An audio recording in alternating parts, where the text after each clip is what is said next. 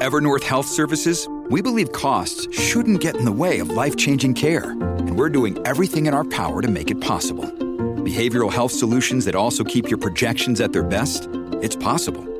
Pharmacy benefits that benefit your bottom line? It's possible. Complex specialty care that cares about your ROI? It's possible. Because we're already doing it. All while saving businesses billions.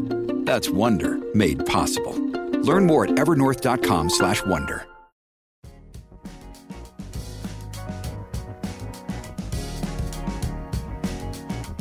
Al día con Tribunito por la mañana. A continuación, la actualidad informativa nacional e internacional este 28 de noviembre del 2023. Bajan del avión a David Chávez mientras viajaba a Estados Unidos. El presidente del Comité Central del Partido Nacional, David Chávez, no pudo viajar a Estados Unidos esta madrugada ya que fue bajado del avión que lo trasladaba. Chávez pretendía salir del país a eso de la una de la madrugada desde el aeropuerto de Palmerola a Fort Lauderdale, Florida.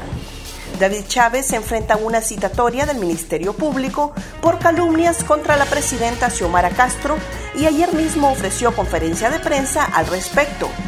El jefe de migración, Alan Alvarenga, dijo que hoy Chávez portaba dos pasaportes y antes de ser requerido salió de Palmerola. En tanto, los pasaportes están en poder de las autoridades. En Hotel Trans 450, migrantes venezolanos claman traslado a frontera.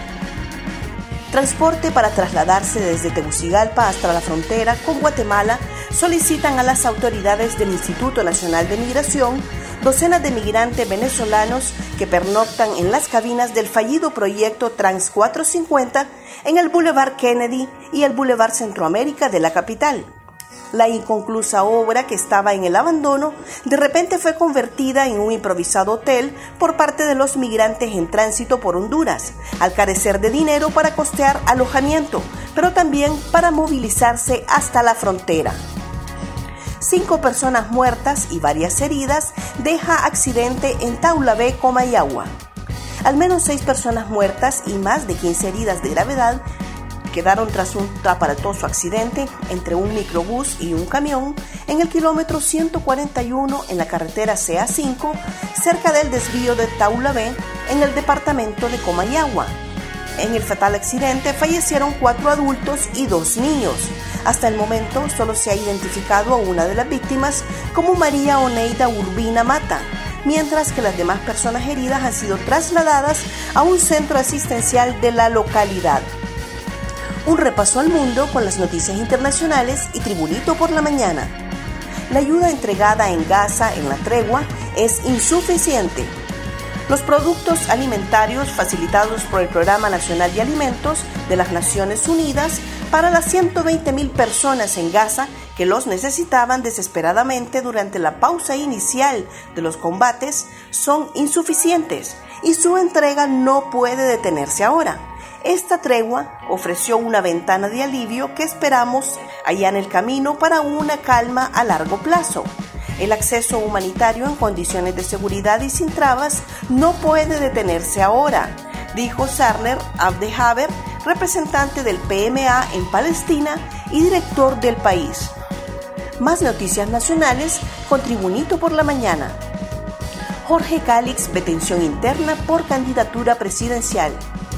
El diputado de Libertad y Refundación Libre, Jorge Cálix, se vio envuelto en una acalorada discusión con la viceministra de Seguridad, Yulisa Villanueva, debido a las controversias que rodean al congresista por presuntas agresiones a una mujer, en este caso la comunicadora Higinia Chévez. No obstante, Calix continúa negando categóricamente los hechos y arremete contra su propio partido, acusándolo de llevar a cabo una campaña abierta para dañar su imagen y desacreditarlo cierre de empresas aumenta el desempleo y la migración.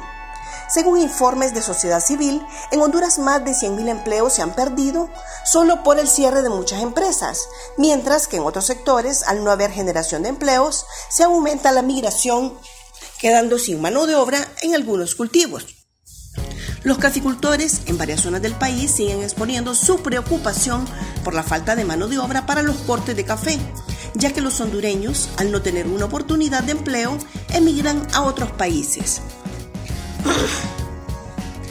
Acusado exgerente del SANA por tratos crueles la Fiscalía Especial de los Derechos Humanos presentó acusación en contra del exgerente del Servicio Autónomo Nacional de Acueductos y Alcantarillados, Leonel Alejandro Gómez Sánchez, por el delito de tratos crueles, inhumanos y degradantes.